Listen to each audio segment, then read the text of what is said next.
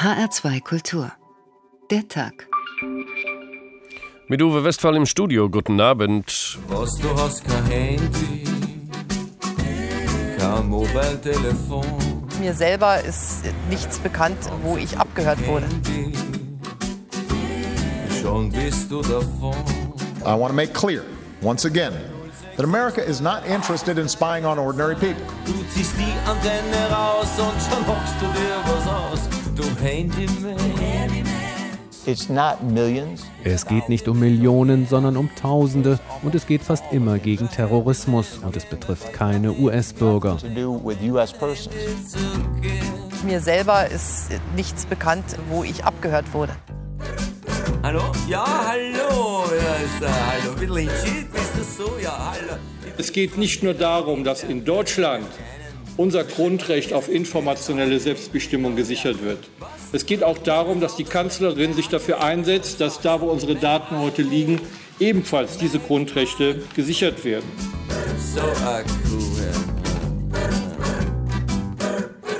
Mir selber ist nichts bekannt, wo ich abgehört wurde. Tja, was man nicht weiß, macht einen vielleicht nicht heiß. Tja, wer wirklich etwas zu sagen hat, der hält besser den Mund und lässt dazu noch die Finger vom PC, Smartphone und so weiter. Sie wissen schon. Seit der NSA-Affäre ist deutlich, fast keine der eingegebenen Daten ist wirklich sicher. Die nun bekannt gewordene tägliche gespeicherte Datenmenge aus Millionen von Mobiltelefonen legt noch eins drauf. Obwohl wir alle wissen, dass digitale Daten nicht sicher sind, nutzen wir sie exzessiv und machen uns wenig Gedanken.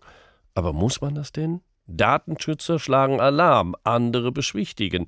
Trotzdem gibt es einen Konsens auch in dieser Republik, die schon der alte Bundespräsident Weizsäcker formulierte. Deutschland, sagte er, hat keine Feinde mehr. Warum sollten wir uns verteidigen? Gewiss, er sprach von militärischer Verteidigung, aber das Motto wurde weitergedreht. Niemand will uns an den Kragen, also dürfen wir uns sicher fühlen. Aber genau diese Sicherheit weicht jetzt mit den bekannt gewordenen Ausspähungsmethoden einer neuen Unsicherheit. Wir wissen, die bisherige Sicherheitsarchitektur in Politik und Wirtschaft war und ist unzureichend. Und jeder weiß auch, die Politik auf Landes- oder EU-Ebene läuft hinter den elektronischen Möglichkeiten hinterher. Trotzdem wollen wir heute fragen, wie man der Smart Big oder Long Data Überwachung entkommt. Ilja Trojanow, Schriftsteller und PEN-Mitglied, vergleicht die Ausspähung von Daten mit dem Stasi-Staat der DDR. Na, es geht ja um die Entwicklung. Es wäre unserer Ansicht nach falsch, so zu tun, als habe sich nicht grundlegend etwas geändert, als würde die Rhetorik der Politik stimmen, dass es hier um eine Feinjustierung zwischen Sicherheit und Freiheit gehe. Dem ist nicht der Fall. Es ist ein Paradigmenwechsel. Dadurch, dass alle kontrolliert und überwacht werden, ist natürlich keiner mehr unschuldig. Im Gegenteil, es ist eine Art der Kriminalisierung der gesamten Bevölkerung. Das heißt, auch die Unschuldsvermutung ist irgendwann mal dann überflüssig. Wenn man sich anschaut, wie viele Leute inzwischen eine sogenannte Top Security Clearance in den USA haben, das heißt in irgendeiner Weise mit nationaler Sicherheit befasst sind, sind angeblich zwei Millionen Menschen, so ist das prozentual mehr als damals bei der Staatssicherheit in der DDR. Und wenn man sich die technischen Möglichkeiten ansieht und sich dann vorstellt, dass diese eines Tages in die Hände einer doch dann um größere Repression bemühte Bürokratie fallen, dann kann einem wirklich ganz übel werden. Glauben Sie, dass das in den USA möglich wäre und dass das, was wir erleben mit NSA und so weiter und so fort, vielleicht nur das Vorspiel ist, dass die Vereinigten Staaten von Amerika zu einem diktatorischen Regime neigen? Es gibt ja verschiedene Formen von Repression. Also die wahrscheinlich effizienteste Repression ist ja die verinnerlichte. Wenn ein jeder von uns, weil er weiß, dass er eh überwacht wird, sich selber schon mal in Zaum hält, eine Form von Selbstzensur, besonders gefährlich natürlich bei Autoren und Journalisten, dann muss man gar nicht äh, mit der dicken Keule daherkommen als Staat. Dann ist das Wesentliche schon getan. Wir müssen uns natürlich verabschieden von politischen Konzeptionen aus dem 20. Jahrhundert. Im 21. Jahrhundert ist Kontrolle, Überwachung und auch Repression ganz anders ausgeprägt mit diesen neuen technologischen Möglichkeiten. Das Zweite ist die Tatsache, dass, und das bezweifelt ja niemand, die Geheimdienste inzwischen, nicht nur die NSA in den USA, eigentlich in allen entwickelten Ländern, tatsächlich fast ohne parlamentarische Kontrolle und erst recht ohne Kontrolle durch die äh, Öffentlichkeit agieren, ist natürlich an sich schon ein unzumutbarer Zustand. Hat Sie das verwundert, dass es so ist, wie Sie es jetzt beschreiben?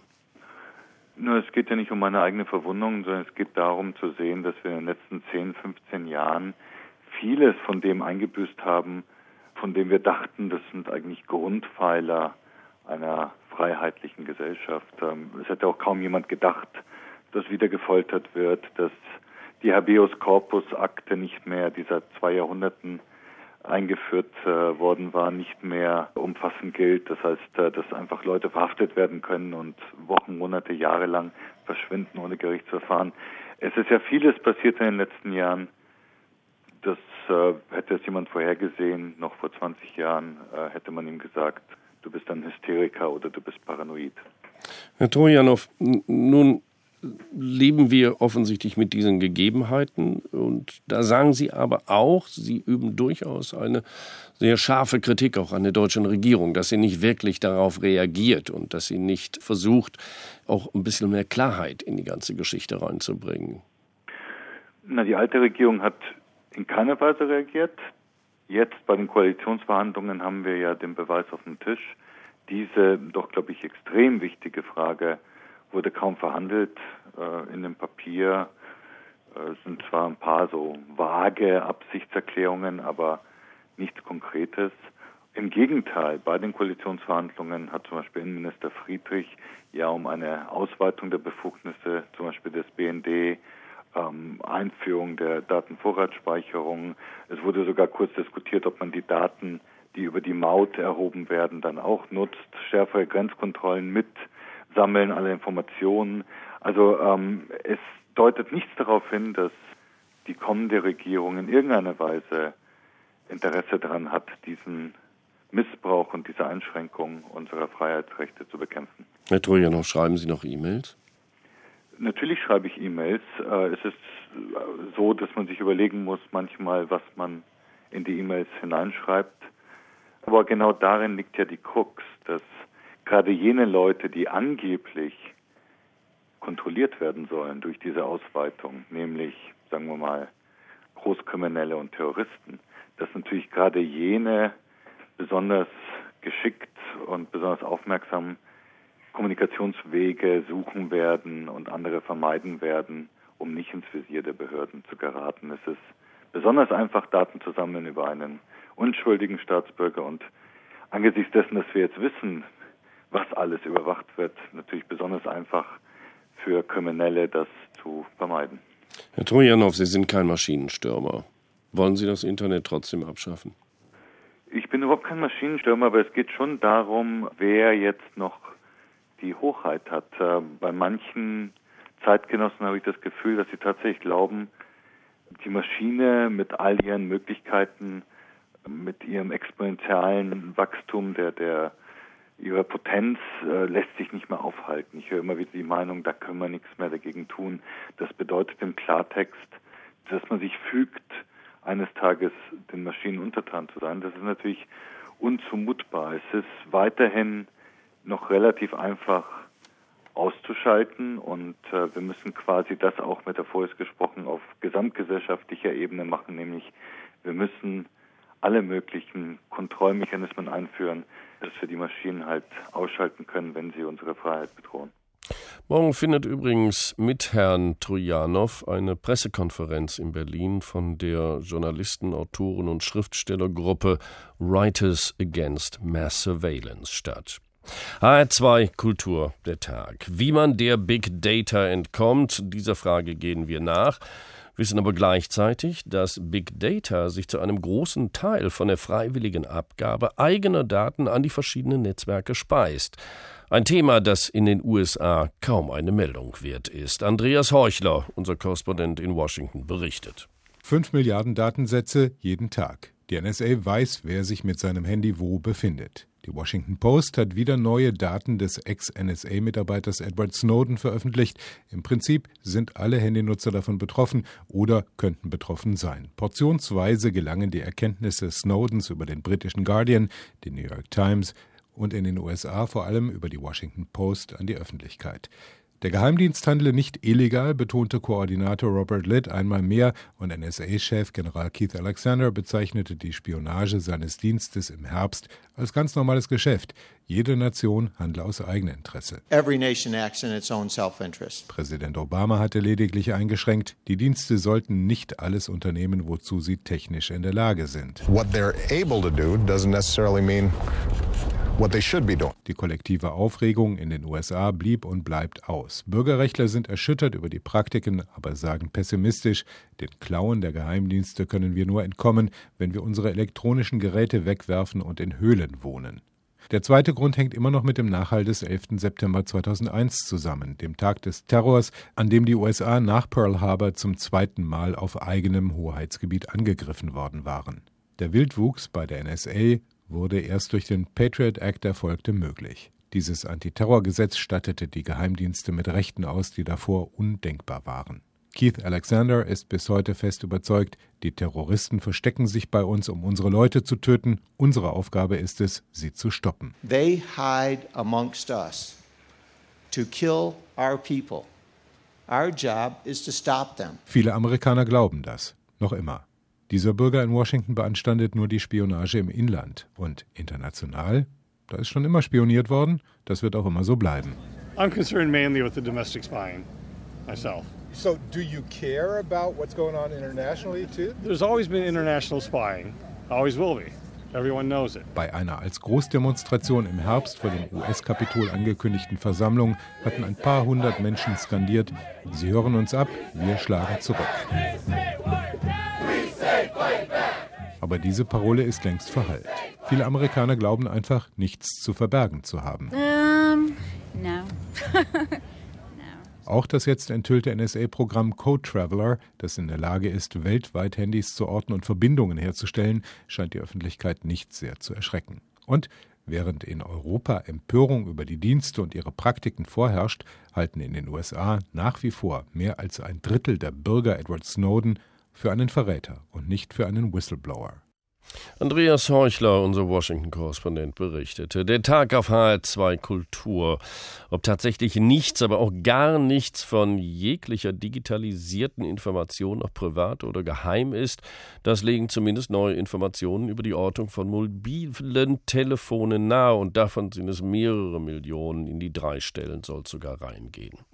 Wer dem nun radikal vorbeugen möchte, also ohne Spionage leben will, sollte vielleicht mal auf Kommunikation verzichten. Ortega y Gasset, der Dichter und Autor, wusste, wovon er redet, kannte er doch das Schreiben von den alten indischen Weisen. Die Schüler fragten einmal den weisen Meister Indiens, welches das große Brahman sei, das heißt die höchste Weisheit. Der Meister antwortete nicht. Da sie glaubten, er habe sie nicht gehört, wiederholten sie ihre Frage. Aber der Weise fuhr fort zu schweigen. Sie frugen zum dritten und vierten Mal, ohne dass ihnen besserer Antwort wurde. Als sie des Fragens müde waren, öffnete der Meister den Mund und sagte Warum habt ihr eure Frage so oft wiederholt, wenn ich euch doch auf die erste antwortete? Wisst, die höchste Weisheit ist Schweigen. Und abhörsicher dazu. Wir gehen bei der Tag auf HR2 Kultur der Frage nach, was bleibt eigentlich noch übrig von dem, was wir einst als Privatheit und Schutz vor Ausspähung verstanden? Hat Big Brother längst das Regime übernommen? Falls dem so ist, wer ist denn eigentlich dieser Big Brother im 21. Jahrhundert, von dem George Orwell im 20. schrieb? Frank Rieger, Sie sind Sprecher vom Chaos Computer Club. Guten Abend. Guten Abend. Werden Sie abgehört? Äh, wahrscheinlich ja. Von wem?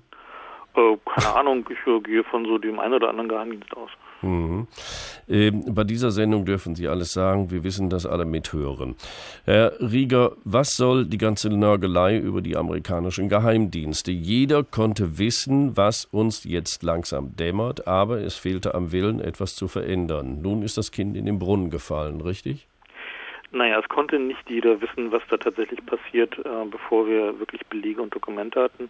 Wir wussten seit 1999 aus dem Bericht an die EU-Kommission über das äh, damalige Spionageprogramm Echelon, dass es solche Systeme in diesem Umfang gibt, aber dass die halt auch im Internet so massiv und so groß ausgebaut wurden, ähm, hat dann auch Experten überrascht. Und die Frage, was wir jetzt tun können, ist halt eine inhärent politische. Wir müssen uns halt dazu entscheiden, ob wir mit dieser Spionage, mit diesem Eingriff in unser Leben, mit diesem Verlust an Entscheidungsfreiheit und Individualität leben wollen. Und da kritisieren Sie ja auch die EU, Herr Rieger. Da sagen Sie, die sind natürlich schon ein bisschen wachgerüttelt worden, aber beschäftigen sich jetzt alleine mit Überwachungstechnologien. Was sollten die denn stattdessen tun? Na, die EU hat schon eigentlich seit dem 11. September in großem Umfang sogenannte Sicherheitsforschungsprogramme aufgelegt. Äh, und was da entwickelt wurde, sind nur mehr Überwachungstechnologien. Also unsere Sicherheitsphilosophie, also der Schutz ähm, gegen Angriffe, gegen Terrorangriffe, äh, beruht im Wesentlichen darauf, dass man sagt, okay, man will mehr Überwachung haben. Aber was wir jetzt sehen ist, dass ein Großteil der Probleme, die wir haben, im digitalen Raum liegt. Und dort kann man einfach durch bessere Software, durch bessere äh, Arten, wie man Programme schreibt, dafür sorgen, dass einfach Angreifbarkeiten gar nicht erst entstehen. Und wir haben ja gelernt, dass Überwachung einfach nicht hilft. Also weder ist der 11. September durch Überwachung verhindert worden, noch einer der anderen Anschläge danach. Also was ja in der Diskussion nach den Snowden-Enthüllungen auch rauskam, war, dass die Bilanz dieser Überwachungsmaßnahmen quasi vernachlässigbar ist. Auch wenn man zum Beispiel den BKA-Chef Zirke fragt, was bringen denn diese ganzen Überwachungsmaßnahmen, was bringt denn die Vorratsdatenspeicherung zum Beispiel, dann kann er da immer nur so mit Einzelfallgeschichten hantieren, aber tatsächlich mit keinen systematischen Belegen, mit Statistiken, mit kriminologischen Belegen, die zeigen, dass Überwachung uns tatsächlich mehr Sicherheit bringt. Und mhm. was wir deswegen fordern, ist halt zu sagen, okay, lass uns doch mal gucken, was bringt denn eigentlich wirklich was? Und da stellt man dann fest, was zum Beispiel wirklich was bringt, sind nicht nur Kameras auf den Bahnhöfen haben, sondern auch Menschen, die dazwischen gehen können, wenn sich da Leute prügeln.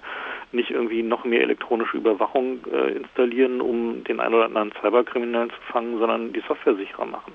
Also einfach darüber reden, was bringt uns tatsächlich Sicherheit, ohne unsere Freiheit einzuschränken. Das heißt, Sie sind nicht gegen die Überwachung, aber Sie hätten sie gerne schon ergänzt durch ein paar Menschen, die dort zum Beispiel auf dem Bahnsteig rumlaufen? Ich finde Überwachung in den allermeisten Fällen ziemlich sinnlos. Also es ist halt sowohl äh, nicht gerechtfertigt, weil wir keine, also nicht zeigen können, dass sie irgendwie die Sicherheit verbessert und zum anderen schränkt sie halt die Freiheit der Menschen dramatisch ein. Also das lässt sich auch nicht mehr bestreiten, wenn wir uns angucken, wie sich Menschen unter Überwachungsregimen verhalten, wie sie anfangen, ihr Verhalten zu ändern, wie sie anfangen, ihr Denken zu ändern, dann ist halt klar, dass es also nicht ohne Folgen bleibt. Herr Rieger, wenn eine Überwachung an irgendeinem Busbahnhof irgendwo in dieser Republik einen Bombenanschlag verhindert, würden Sie dann immer noch so reden? Äh, dann würde ich noch die Frage stellen, ob nicht möglicherweise zwei Wachleute oder drei Wachleute, die an diesem Busbahnhof sind, äh, die auch hätten verhindern können und auch dazu geführt hätten, dass nicht Millionen von Menschen, die diesen Busbahnhof benutzen, ähm, sich äh, jeden Tag hätten überwachen lassen müssen mit noch weiteren Folgeschäden. Mhm. Herr Rieger, ähm, das, was Sie zur Europäischen Union sagten, wo Sie einfach ein paar Mankos festgestellt haben, und nun wird davon geredet, eine europäische Cloud zu schaffen, die sogenannte Schengen Cloud. Äh, soll das jetzt auch verhindern, dass andere Länder unsere Kommunikation ausspionieren oder spionieren wir da nur noch in Europa gegeneinander? Also ich halte von diesen sagen wir, geografisch bezogenen Versuchen zu sagen, diese Länder sind jetzt weniger spionagegierig als andere relativ wenig. Solange wir nicht anfangen, vor unserer eigenen Haustür zu kehren und Geheimdienste einzuschränken, indem wir ihre finanziellen Mittel eingrenzen oder sie am besten sogar abzuschaffen, weil sie nicht zeigen können, dass sie überhaupt irgendwas bringen, äh, braucht man nicht darüber reden, dass jetzt irgendwie zum Beispiel eine europäische Cloud, in der jetzt nur noch die Franzosen und die Schweden und äh, die Dänen äh, abhören und die Daten an die ISL verkaufen können, irgendwas bringen würde. Also davon halte ich, wenn ich, wovon ich was halte, ist tatsächlich anzufangen, Software zu schreiben und das auch zu fördern, die sicher ist und die tatsächlich äh, auch nachweisbar ohne Hintertüren ist, um sowas wie eine digitale Souveränität Europas wieder zu erzielen. Souveränität, da haben Sie noch einen anderen Ausdruck für geprägt. Sie wollen, dass der Bürger eine digitale Mündigkeit bekommt. Ganz zum Schluss nochmal die Frage, was meinen Sie damit genau? Was ich damit meine, ist die ähm, Fähigkeit abzuwägen, wie viele Daten gebe ich für welche Gegenleistung ab. Also wir im Sicherheitsbereich wird uns immer erzählt, ihr lasst euch überwachen, gebt uns äh, die Daten, dann machen wir euch sicher oder sorgen wir dafür, dass ihr sicher seid. Im kommerziellen Bereich ist es so, dass Google und Co. oder Facebook sagen, okay, äh, gib uns deine Daten und dafür bekommst du irgendwie bunte Dienste. Aber all diese Deals sind nicht explizit. Wir fällen die Entscheidungen nicht bewusst, sondern wir werden da hinein manipuliert. Und digitale Souveränität oder digitale Mündigkeit für, den, für das Individuum bedeutet eben entscheiden zu können, ähm, welche Daten gebe ich für was her, ist es mir das wert, möchte ich eigentlich gerne, dass ich äh, ja, so transparent bin für das bisschen Service, was ich da bekomme, oder will ich vielleicht lieber ein paar Euro dafür bezahlen und dafür meine Daten für mich behalten? Das wäre vielleicht ganz zu empfehlen, auch mal ein bisschen was für die eigene Sicherheit auszugeben. Das war Frank Rieger, Sprecher vom Chaos Computer Club. Vielen Dank und Wiederhören.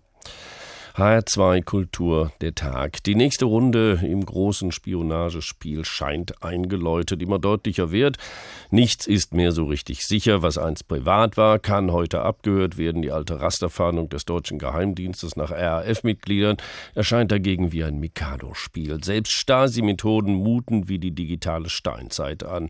Für Big Data aber ist wichtig, die Bereitschaft, den Nutzer ihre Daten selber freizugeben. Die Plattformbetreiber müssen dann nur noch wissen, und das tun sie natürlich, wie man die Daten auswertet und miteinander verbindet. Am Anfang aber steht die eigene Suche. Jan Eggers. Santa Claus, right on this way.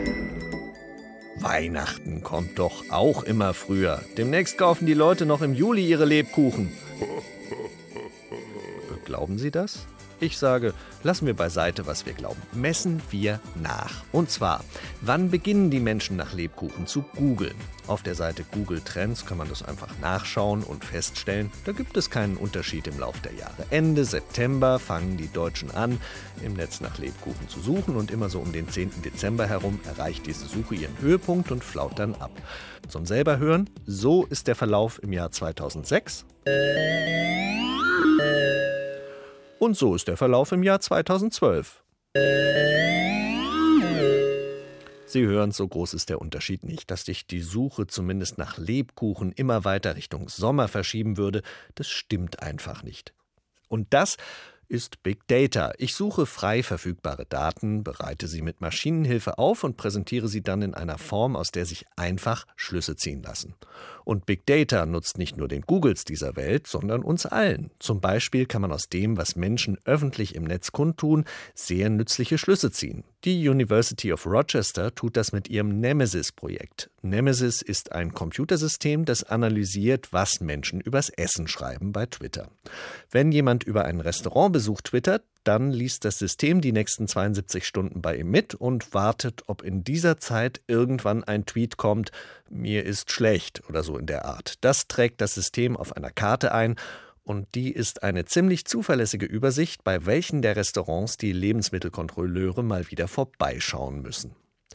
Hinschauen, messen, statistische Schlüsse ziehen. Die Anhänger der sogenannten Quantified Self-Bewegung wenden diese Methode auch auf sich selbst an. Quantified Self klingt in der deutschen Übersetzung ziemlich furchterregend. Das vermessene Ich fängt aber mit ganz einfachen Ideen an, mit computerkontrollierten Wagen, die mein Gewicht protokollieren, mit digitalen Schrittzählern und Pulsmessern, die messen, wie viel ich mich tatsächlich bewege und das an mein Smartphone übermitteln. Und mit cleveren Programmen, die dann beides miteinander in Verbindung setzen. Selbsterkenntnis in Zahlen. Das haben sich die Quantified Self-Anhänger ins Programm geschrieben und versuchen den Daten ihrer Biosensoren etwa Erkenntnisse abzuringen über die richtige Menge Schlaf, die richtige Menge Kaffee und die wirklich gelaufenen Kilometer. Gerade als Motivator sind die Daten nicht zu unterschätzen, selbst wenn wir noch so intensiv glauben, dass wir uns eigentlich genug bewegen würden. Die Kurve des Biosensors zeigt unwiderlegbar, wenn wir uns mehr anstrengen müssen. Wie eingangs gesagt, was wir glauben, das ist nicht von Belang. Oder, wie es William Edwards Deming gesagt hat, der Pionier der Controlling-Statistik, Gott vertrauen wir. Alle anderen sollen Daten bringen.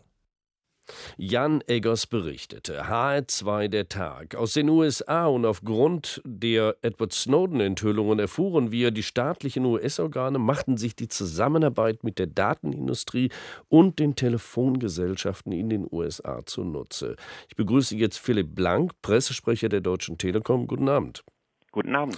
Herr Blank, auch Ihnen, nicht Ihnen als Person, aber der Telekom wird vorgeworfen, mit dem Bundesnachrichtendienst Gemeinsamkeiten zu pflegen. Ist das richtig?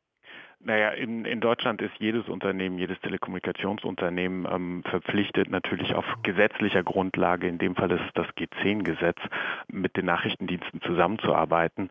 Das ist, wie gesagt, auf Basis eines Gesetzes der Fall und wird in Deutschland, und das ist, glaube ich, ein großer Unterschied zu den USA und anderen Ländern, kontrolliert durch das Parlament und durch die sogenannte G10-Kommission. Das heißt, es gibt eine gesetzliche Basis und es gibt eine Kontrolle durch das Parlament. Herr Blank, Deutschland, und ich zitiere, ist in Sachen Datenschutz sicher. Das sagte am Freitag der Innenminister Friedrich im Handelsblatt. Sieht die Telekom das auch so? So pauschal lässt sich das schwer beurteilen. Also ich glaube, zum einen, was, was die Telekommunikationsunternehmen betrifft, was uns als Telekom betrifft, tun wir, was wir können, um die Daten unserer Kunden besser zu schützen. Wir haben jetzt beispielsweise nicht nur E-Mails besser verschlüsselt, sondern jetzt zuletzt, heute haben wir das angekündigt, auch die Kommunikation, die Telefonate über das Handynetz besser verschlüsselt. Ähm, das ist das, was wir tun können. Aber wenn das Thema insgesamt Spionage ist, ist es natürlich kein Thema, was Unternehmen lösen können, sondern dann ist es ein Thema der der Politik, der internationalen Politik. Es ist für uns zum Beispiel nur schwer ersichtlich, warum wir uns innerhalb der EU nicht darauf einigen können, darauf zu verzichten, uns gegenseitig auszuspionieren. Für uns ist auch nicht ersichtlich, warum es so lange dauert, dass wir eine Datenschutzgrundverordnung für die gesamte Europäische Union ähm, gesetzlich verankert bekommen. Herr Blank, Entschuldigung, Entschuldigung. Was glauben Sie ist das größte Handicap dabei? Für was? Für, Für die, die, nicht vorhandene Gemeinsamkeit mit den anderen europäischen äh, Telekom-Service-Providern. Nein, es ist jetzt nicht das, das Handicap zwischen, zwischen den Service-Providern, sondern es sind gesetzliche Grundlagen, die es mhm. dafür bräuchte. Das heißt, wir haben das ja ähnliche Problem, wie wir es immer auf europäischer Ebene haben. Es sind sehr viele Länder und da müssen Einigungen gefunden werden. Aber ich glaube, in der allgemeinen Lage, wie sie momentan herrscht, mit der Verunsicherung der, der Kunden, der Nutzer, der Menschen in Europa, ähm, sollte hier die Politik ähm, ein bisschen mehr Gas geben, um da zu Regelungen zu kommen, was das Vertrauen in internetbasierte Dienste Dienste wieder stärken würde. Zurück zur Deutschen Telekom, Herr Blank. Können Sie denn Datensicherheit garantieren? Eine Garantie kann keiner geben. Das ist schlichtweg nicht möglich. Zum einen, was Spionage wieder betrifft. Wir wissen nicht, wie die NSA tatsächlich arbeitet. Auch da hat die, die Politik ja bis dato keine Aufklärung geben können, ähm, wie tatsächlich die Arbeitsweise der ausländischen Geheimdienste ist. Kritisieren äh, Sie den Innenminister? Nein, das ist ja eine Frage, die die Amerikaner beantworten müssten primär, dass sie dafür Aufklärung sorgen, wie die NSA arbeitet, mhm. mit welchen Methoden und mit welchen Zielen und auf welcher gesetzlichen Grundlage. Aber ich glaube, man darf das Thema auch nicht zu sehr fokussieren auf, auf das Thema Spionage. Das Thema Datensicherheit ist größer als das. Es geht da um allgemein um Internetkriminalität, um, um Hacker, um Industriespionage, die über das Internet gemacht wird. Wir haben ein, ein früh Frühwarnsystem installiert bei der Telekom und darüber registrieren wir täglich 800.000 Angriffe. Das heißt, Unternehmen sollten sich tatsächlich auch besser schützen, als sie es heute tun. Hm, wann löscht denn die Telekom die gespeicherten Daten ihrer Kunden? Das ist unterschiedlich. Das kommt darauf an, ähm, um welche Daten es sich handelt. Grundsätzlich speichern wir Daten nur so lange, wie wir sie wirklich brauchen. Es ist aber gesetzlich geregelt, was die maximalen Fristen sind. Und die unterbieten wir im Allgemeinen. Es sind häufig äh, sieben Tage, die wir speichern, maximal 80 Tage, wenn die Daten denn für, für die Telefonrechnung beispielsweise relevant ist. Gibt die Telekom auch Daten weiter an andere Unternehmen? Wir geben keine Daten weiter, also wir geben vor allem keine Daten an ausländische Geheimdienste weiter. Ja, das ähm, habe ich jetzt vermutet. Wir sind, wir sind natürlich zum Teil verpflichtet, Daten an Strafverfolgungsbehörden weiterzugeben, aber auch dafür gibt es eine gesetzliche Grundlage. Und bei jeder Anfrage von, von Gerichten, es braucht dafür einen, einen richterlichen Erlass, äh, prüfen wir, ob die gesetzliche Grundlage auch vorhanden ist, bevor wir Daten rausgeben. Herr Blank, Sie hatten es ja schon angesprochen, der Staat muss da in die Bresche springen, musste dafür sorgen oder sollte dafür sorgen, dass innerhalb Europas es vielleicht äh, ein bisschen rascher zu einer Einigung zwischen den unterschiedlichen äh, gesetzlichen Lagen in den europäischen Ländern kommt. Aber wer sollte sich denn hier ein bisschen weiter aus dem Fenster lehnen? Ist es nun der Staat oder die Unternehmen? Herr Friedrich sagt, der Innenminister der Deutsche, die Unternehmen sind jetzt gefordert und Sie holen den Zeigefinger raus und sagen, ja, eigentlich müsste der Staat. Ist das schon nicht wieder eine Pattsituation, in der gar nichts mehr passiert? Das ist nicht unser Ansatz. Also wir sagen nicht, der Staat muss nur was tun und wir Unternehmen haben nichts zu tun. Ich glaube, es braucht da Gemeinsamkeiten und es gibt auch sehr große Gemeinsamkeiten. Ich glaube, der Eindruck, der momentan in der Öffentlichkeit entsteht, dass ähm, es ein Gegeneinander wäre, ist nicht richtig. Wir arbeiten zusammen und wir haben, glaube ich, beide das Interesse daran, dass die Kunden und die Menschen in Deutschland den Internetdiensten und den Telekommunikationsdiensten wieder vertrauen, weil die ein ganz wichtiger Wirtschaftsfaktor und auch ein gesellschaftlicher Faktor sind. Insofern ist es kein Gegeneinander. Wir arbeiten zusammen, ähm, wo wir zusammenarbeiten können und wir tun das, was wir darüber hinaus tun können, beispielsweise mit einer besseren Verschlüsselung von Handygesprächen oder von E-Mails. Mit Philipp Blank, Pressesprecher der Deutschen Telekom, sprach ich vor unserer Sendung. Ganz offensichtlich ist es das so, dass auch die großen Telekom-Dienstleister nicht so recht mehr an eine europäische Einigung in dieser Frage glauben. Völlig unberührt bleibt davon natürlich die Weisheit des Dichters Ortega y Gasset. Wenngleich Schweigen Weisheit bedeuten kann, ist es in den Wissenschaften nicht unbedingt hilfreich. Man stelle sich vor, was die Physik heute wäre, wenn die Physiker ihre Beobachtungen beständig verschwiegen hätten, so dass ein jeder nur das wüsste, was er in eigener, einsamer Bemühung herausgebracht hat. Eine solche Robinson-Physik wäre nie über die Elemente hinausgekommen. Die Wissenschaft braucht Zusammenarbeit, in der sich das Wissen des einen durch die Entdeckungen des anderen bereichert. Das Blickfeld jedes Forschers ist begrenzt. Jeder hat seinen besonderen Gesichtswinkel, der andere Einstellungen ausschließt und ihn darum für gewisse Ansichten der Tatsachen blind macht. Nur die Zusammenfassung vieler Sehstrahlen, die auf einen Gegenstand gerichtet sind, gibt diesem seine Rundheit. Wenn wir uns unsere Kenntnisse von dem Nächsten gegenseitig mitteilten und verschiedene Geister sich mit ihnen befassen könnten, kurz, wenn es möglich wäre, sie einer kollektiven Kultivierung, einer Kultur zugänglich zu machen, und sie nicht auf ein spontanes Gestammel beschränkt blieben, wie würde unsere Wissenschaft vom Menschen dann aussehen? Der Tag auf HR2 Kultur. So sehr die Wahrheiten des Dichters Ortega y Gasset auch stimmen, sie tangieren den Handy- oder Facebook-Nutzer kaum, zumindest nicht in seiner Befindlichkeit bei der Nutzung aller digitalen Möglichkeiten. Einzelstaatliche Regelungen sind so zwecklos wie der Versuch, das Wetter zur nationalen Angelegenheit zu erklären. Eine europäische Netzwerkgesetzgebung und ein neuer Datenschutz, das wäre natürlich eine Option. Und wie sieht's da aus? Max Knierim über die sogenannte Schengen Cloud. Cloud Computing ist der Bereich in der Informationstechnologie, aus dem in naher Zukunft die meisten Innovationen erwartet werden. Das Prinzip ist einfach. Daten von Privatnutzern oder Firmen liegen nicht mehr auf der heimischen Festplatte, sondern im Internet. Dienste wie Dropbox oder Google Drive bieten schon jetzt zu günstigen Preisen die Auslagerung von Daten an. Der nächste Schritt ist es auch Rechenoperationen über das Internet auszulagern. So hat jeder, der über schnelles Internet verfügt, auch Zugriff auf Großrechner für verschiedenste Aufgaben. Staatssekretärin Cornelia Rogal-Grote, Beauftragte der Bundesregierung für Informationstechnik, bringt die Vorteile auf den Punkt. Die Vorteile liegen äh, für Unternehmen darin, dass sie äh, ihre Produktivität stärken können mit dem Cloud Computing. Sie können effektiver arbeiten und ich glaube, gerade für kleine und mittlere Unternehmen oder für Start-ups ist es sehr wichtig, dass sie ähm, entlastet sind von hohen Investitionskosten. Der Haken, wenn alle Daten im Netz sind und über das Netz laufen, haben auch versierte Hacker oder Geheimdienste Zugriff. Nach den jüngsten Skandalen, auch mit Beteiligung europäischer Geheimdienste, wirkt es also etwas bizarr, dass gerade die EU ein mit 10 Millionen Euro dotiertes Forschungsprojekt Europäische Cloud gestartet hat, mit dem selbsterklärten Anspruch, eine sichere Eurocloud besonders für Verwaltungsaufgaben zu schaffen.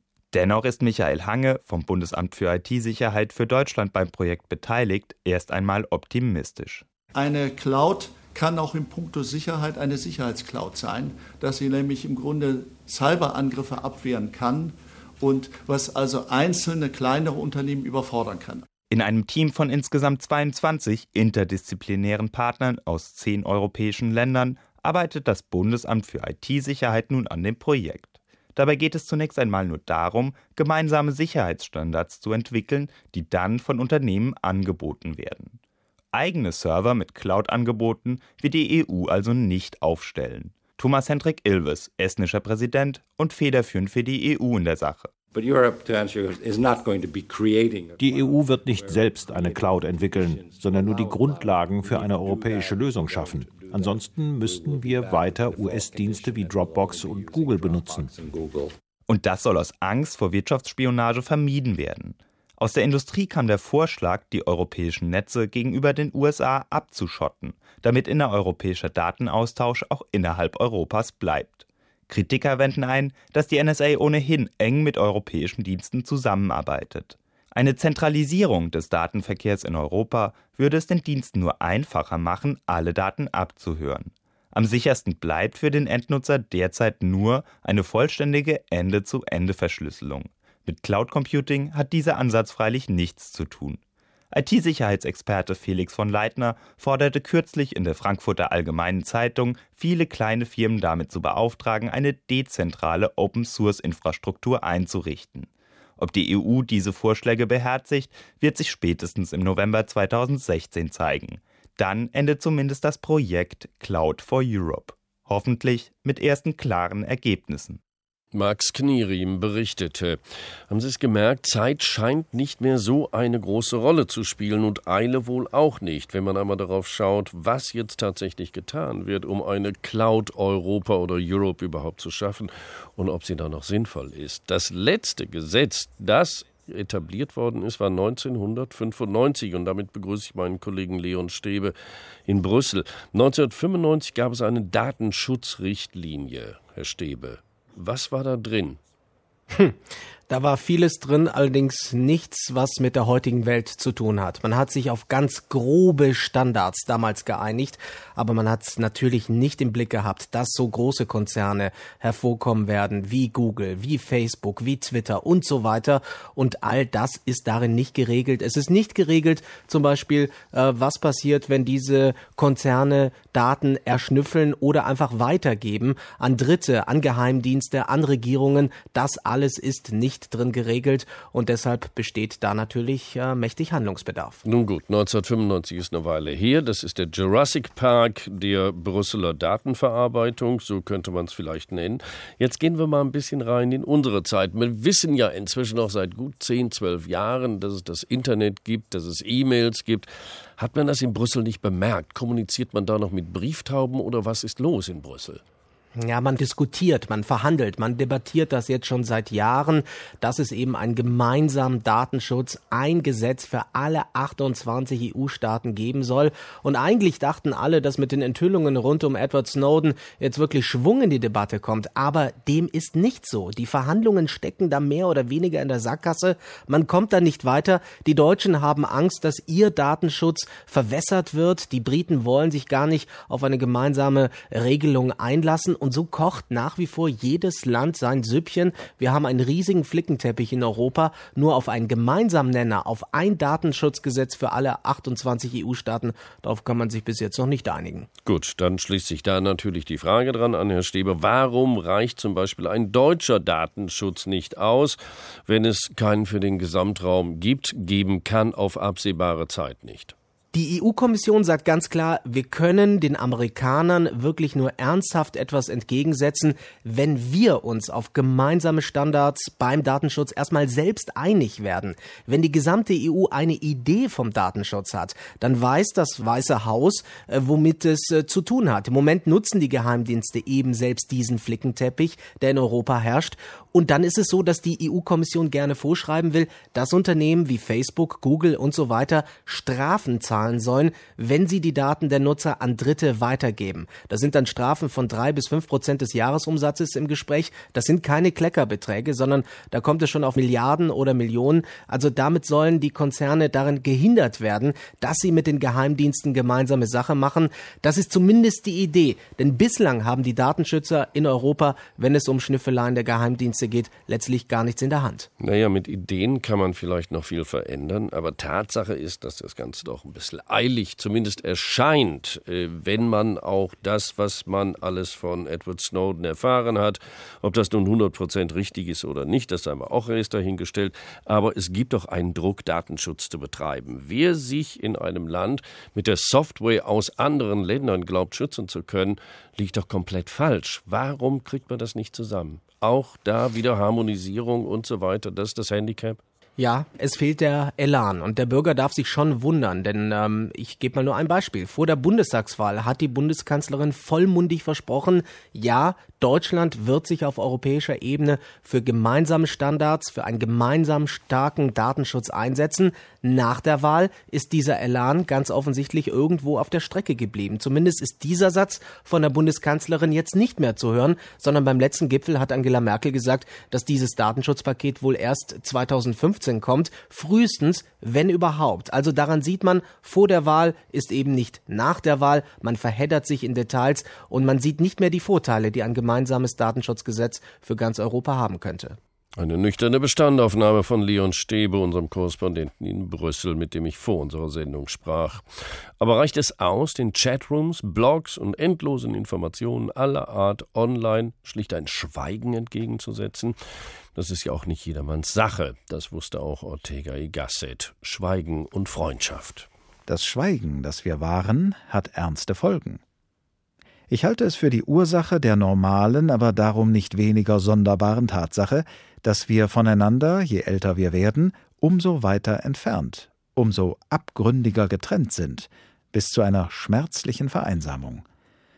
Uns scheidet von dem Nächsten, was wir von ihm wissen und ihm verschweigen.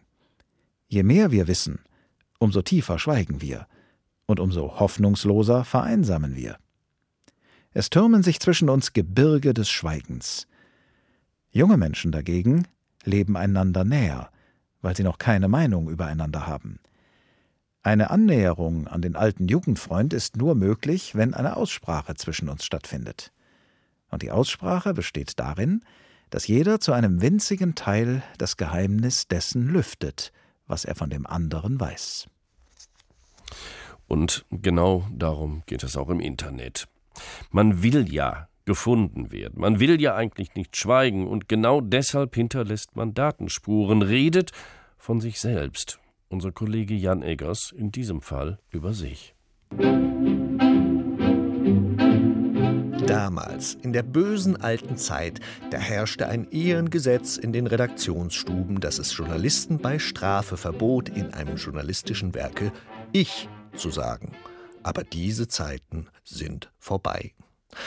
Da ich ja weiß, dass beim Tag auch immer viele Kollegen zuhören, üben wir das jetzt mal gemeinsam. Achtung, eins, zwei, drei. Ich, ich, ich, ich, ich, ich, ich, ich. Na bitte. Nur was habe ich davon, wenn der Autor im Radio jetzt ich sagen kann? Im besten Fall eine andere Haltung. Auf Augenhöhe zu den, nein, pardon, auf Augenhöhe zu Ihnen da draußen. Das hat nämlich Folgen. Die nordostschwedische Zeitung Norran hat seit 2009 alle ihre Redakteurinnen im Dauerchat mit ihren Lesern. Die sehen, womit sich die Journalisten gerade beschäftigen und mischen sich ein mit Meinungen und sachdienlichen Hinweisen. Und sie sind von reinen Nutzern zur treuen Fangemeinde geworden. Für uns Journalisten, aber auch für verwandte Berufe wie Zirkusartist oder Rosttäuscher ist es heutzutage unverzichtbar, das Ich zur Marke machen. Niemand hat das besser begriffen als die jungen YouTube-Stars.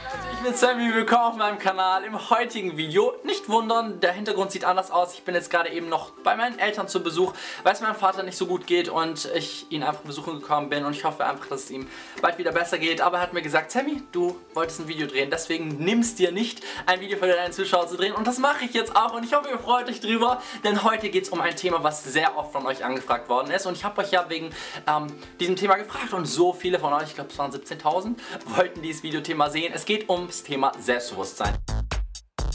Das ist Sami Slimani unter seinem Kriegsnamen Herr Tutorial ein echtes Ein-Mann-Massenmedium. Die YouTube-Videos des Mitzwanzigers aus Stuttgart mit Mode- und Styling-Tipps haben inzwischen 650.000 Abonnenten. Und das ist noch bescheiden, wenn man es mit den 2,6 Millionen Abonnenten vergleicht, die das Comedy-Trio Y-Titty gesammelt hat. Was sind Y-Titty? Y-Titty. Drehen Sie Pornos, oder? Hallo? Wir sind verdammte Stars. Meist abonnierter YouTube-Kanal in Deutschland. YouTube. Glaub's mir, das ist ein Trend. So schnell wie Sie gekommen sind, sind Sie auch schon wieder weg. Äh, wir waren in den Charts. Stars zum Anfassen, für die Nutzerkommentare wirklich wichtig sind und die nicht mehr trennen zwischen der Rolle, die sie spielen und ihrer Person. YouTube ist unser Leben geworden und deswegen wollten wir euch diese Geschichte auch mitteilen, denn ihr seid ein wichtiger Teil unseres Lebens. Danke, dass ihr uns alle das ermöglicht habt. So baut man sich eine Community auf, eine Fangemeinde. Und was die Community wirklich sehen will, das wissen die YouTube-Stars, weil YouTube ihnen detaillierte Statistiken zur Verfügung stellt. Über die wissen sie ganz genau, wer ihre Videos sieht, wie sich die Videos verbreiten und auch, wann die Nutzer mal genervt aussteigen. Kurz, zum Erfolg hilft den virtuellen Ich-AGs dann wieder die geballte Macht von Big Data. Tja, vielleicht können wir da hier bei der Tag auf HR2 Kultur auch noch was lernen. Ich begrüße jetzt Professor Alexander Rossnagel. Guten Abend. Guten Abend. Herr Rossnagel, Sie sind von der Universität in Kassel und lehren mit dem Schwerpunkt Recht und Technik. Und bevor wir jetzt auf das nochmal zurückkommen, was wir gerade erfahren haben, das Datenschutzrecht, das haben wir jetzt gut zweideutig festgestellt, ist veraltet. Aber die Frage bleibt trotzdem, warum gab es keine, wenn man das mal populistisch sagt, Updates dazu? Es gibt schon viele Updates, aber in der Grundanlage basiert das deutsche wie das europäische Datenschutzrecht auf der Technik und entsprechenden Konzepten der 70er Jahre. Wenn Sie so wollen, können wir in dem Verhältnis von Datenschutz und Informationstechnik drei Phasen unterscheiden. Die erste Phase ist die, in der Datenverarbeitung nur in Hochschulrechenzentren stattfand. Das ist die Vorstellungswelt, in der das deutsche und europäische Datenschutzrecht entstanden ist. Eine zweite Phase können wir dann Mitte der 80er Jahre beginnen lassen, als der PC kam und dann Anfang der 90er Jahre das Internet. Da gab es dann erste Änderungen des Datenschutzrechts, Ergänzungen, die diesen zusätzlichen Risiken gerecht werden wollten. So und seit vielleicht fünf Jahren acht Jahren, würde ich sagen, sind wir in der dritten Phase, die als allgemeine Datenverarbeitung bezeichnet werden kann. Äh, typisches Beispiel dafür sind Smartphones, voll mit Sensoren, mit GPS, äh, mit der Aufnahme von Verhaltensdaten, von Aufenthaltsdaten und so weiter. Und für diese neue Form der allgegenwärtigen Datenverarbeitung gibt es noch keine Datenschutzregeln. Woher kommt denn das? Ist es vielleicht so, dass die Politik, ob sie nun national stattfindet oder in Brüssel, schlicht und einfach nicht mit den Entwicklungen der Elektronik und der digitalen Datenverarbeitung hinterherkommt, dass die einfach nicht so schnell sind? Würde da gern zwei Dinge unterscheiden. Das eine ist, dass es viele Unternehmen, Behörden gibt, die an einem stärkeren Datenschutz kein Interesse haben und die haben eine hervorragende Lobbyarbeit, die den äh, Abgeordneten dann immer nahe bringen, äh, was alles an technischer und wirtschaftlicher Entwicklung behindert werden könnte, wenn man Datenschutz reguliert. Das Zweite, Grundsätzliche ist, dass die Gesetzgeber in einem Dilemma sind. Entweder sie regeln die Probleme allgemein und abstrakt. Äh, dann haben sie lange Geltung, aber eine geringe Wirkung. Oder sie regeln, regeln äh, die Vorschriften konkret und präzis, dann haben sie eine hohe Wirkung, sind aber ganz schnell veraltet, weil die Technik sich ja sehr schnell und dynamisch weiterentwickelt. Liegt denn das, Herr Rossnagel, vielleicht auch daran, dass der Verbraucher, der Konsument, der Nutzer doch auch sehr, sagen wir mal, vorsichtig schlicht denkt und wenn er subskribiert zu einem gewissen Dienst, dann tauchen nochmal ganz kurz die AGBs, also die allgemeinen Geschäftsbedingungen auf, die werden dann eben angeklickt und schon ist man drin und man stimmt dort vielleicht Dingen zu, die man noch nicht mal gelesen hat. Das ist genau der Fall. Also diese Angebote, die im Internet gemacht werden, sind natürlich sehr verführerisch. Sie sind vor allen Dingen deswegen verführerisch, weil sie von vielen mitgenutzt werden, weil sie äh, bestimmte Bedürfnisse befriedigen und weil sie vor allen Dingen kostenlos Aber das sind ja keine Rechtsverstöße, Herr Rossnagel. Nein, das ist vollkommen richtig, so wie Sie das dargestellt haben, dass jetzt formal betrachtet alle äh, irgendwelchen allgemeinen Geschäftsbedingungen zugestimmt haben, die allerdings in einem unverständlichen Juristendeutsch geschrieben sind, 30 bis 60 Seiten lang sind und deswegen von keinem faktisch gelesen werden, sondern nur weggeklickt werden. Hm. Gibt es denn, Herr Rossnagel, noch ein bisschen Hoffnung nach dieser Sendung, nachdem wir uns jetzt mit dieser ganzen Thematik gute 15 Minuten beschäftigt haben, würde ich gerne wissen, gibt es eine Hoffnung, gibt es vielleicht sogar eine, eine Allianz, eine neue Allianz, die gefunden werden müsste? Man kann ja nicht die Vereinten Nationen nochmal gründen für den äh, Datenschutz von digitalen Daten. Äh, aber was, was könnte gemacht werden? Was funktioniert überhaupt international, wenn national schon nichts geht? Ja, international äh, ist es vergeblich darauf zu hoffen, dass entweder die Vereinten Nationen, die OECD, die WTO oder eine andere internationale Organisation hier für verbindliche Regeln sorgt. Die Nationalstaaten, wenn die was regeln, auch wenn die EU was regelt, äh, finden die Regelungen ja ihre Grenze an den europäischen oder nationalen Grenzen. International wirksam ist nur, wenn es gelingt, die Ziele des Datenschutzrechts in die Technik zu integrieren. Also man nennt es neudeutsch dann Privacy by Design, dass die Hersteller äh, selbst datenschutzrechtliche Regelungen in der Technik vorsehen, also bestimmte Möglichkeiten, die die Technik eigentlich bieten könnte zur Verfolgung von Spuren Betroffener, dass die begrenzt werden. Dass die Technik verhindert, dass man gegen Datenschutzrecht verstößt. Also eine solche Allianz, Herr Rossnagel, wenn ich das richtig verstehe, wäre dann eigentlich eine zwischen Recht und Technik und die würde dann auch nicht mehr scheitern an nationalen Grenzen, die sich ja in diesem Fall auch gerade was den Datenschutz angeht, als ohnehin etwas äh, löchrig oder zumindest als nutzlos erwiesen haben. Herr Rossnagel, ich bitte jetzt um Entschuldigung, die Leitung ist ein bisschen schlecht und ich bedanke mich trotzdem für das Gespräch und äh, bis dahin.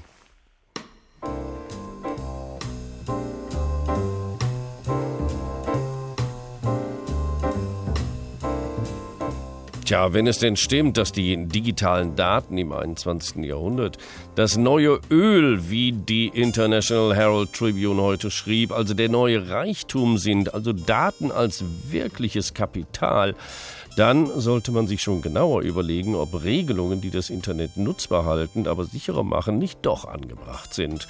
Und damit vielen Dank fürs Zuhören im Studio heute Abend, Uwe Westphal und tschüss.